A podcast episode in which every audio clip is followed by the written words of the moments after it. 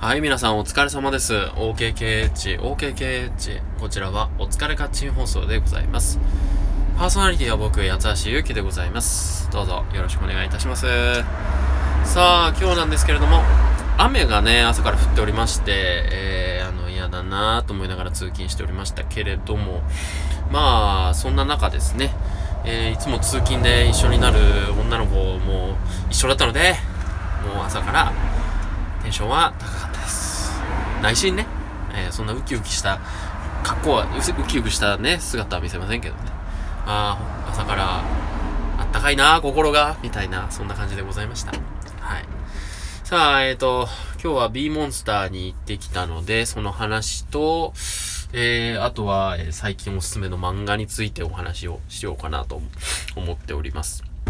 あのね、B モンスターで、えー、僕が入って1年いや、1年、もうちょいで1年なんですかね。えー、あのー、ジョアナさんという名前の、あの、B モンスターの、まあ、パフォーマー、要するに、その、みんなを率いてね、おし、これ、これ、次はこれやるぞ、次はこれやるぞ、みたいな音楽に合わせてやってくれる人がいるんですけど、まあ、その人の、まあ、体験レッスンを受けて、えー、僕はですね、ああ、もう、めちゃくちゃしんどいけど、まあ、これだったら頑張れるんじゃないかって思ってね、えー、あの、始めたわけなんですよ。だけど、この度ですね、梅田、大阪の梅田だったかなあの、新しく大阪にも、その、まあ、その、ジムがね、オープンするということで、そのオープニングの、まあ、スタッフとして、向こうに行っちゃうんですよね。で、栄の、やっぱり顔的な存在だった、そのジョアナさんだったわけなんですけど、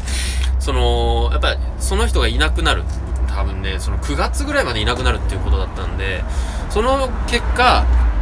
会員がね、ものすごく減るんじゃないみたいな、あのそんなことも噂されてますし、まあ本当にね、あの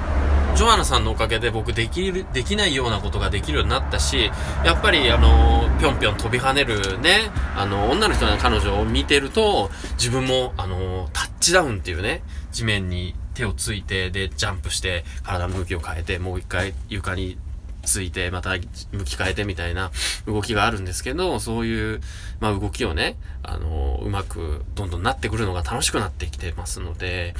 まあその出会いと別れっていうんですか、やっぱりいつまでも同じ環境ではいられない。関係は変わっていく。まあ、非常にそういうようなことを思った次第でございます。もちろんね、栄の、あの、栄の方にね、ジムがあるんですけど、こっちの方には、あの、他にも、他のパフォーマーさんもね、たくさんいらっしゃるんですけれども、やっぱり、僕の中での喪失感はちょっとでかいかなっていうところですね。はい。さあ、2本目でございます。全然違う、あの、漫画の話なんですけど、恋は雨上がりのようにっていう、ね、漫画なんですけど、まあ、話したかな？あのー高校生の女の子なんですけど、えー、四十くらいの、まあ、おっさん、えー、バツイチ子持ちのおっさんのことを、まあ、好きになってしまうっていう、なんとも突拍子もないお話なんでございます。で、まあ、その、それだけだったら、まあ、単に、その、彼線というか、すごい年上好きの女の子の話で終わっちゃうんですけど、実はその女の子がですね、陸上をやっていて、で、その陸上をやってていたんだけど、アキレス腱を切ってしまって、その陸上、まあ、その部活を続けることを諦めざるを得なかったわけなんですよね。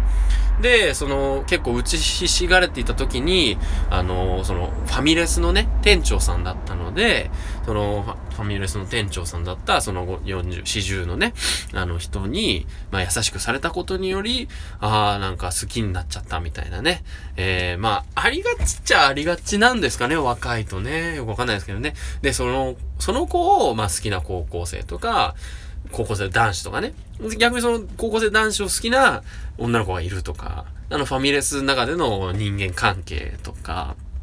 非常にいろいろ、まああのー、物語がね、こう、ね、練り込まれていて、で、昔の友人との話もあるし、あのー、ね、いろいろ、本当にあの、人間関係がすごい、あの、入り乱れていて、すごくリアルなんですよね。うん、単純なものではなくて、で、やっぱり自分が昔、ね、あの、すごく走って頑張っていたっていうところから立ち直れないっていうところが、まああるんですけどね。えー、10巻だけね、まだ読めてないんですよ。なので、えー、早く買って読みたい。そして映画もちゃんと見る。です。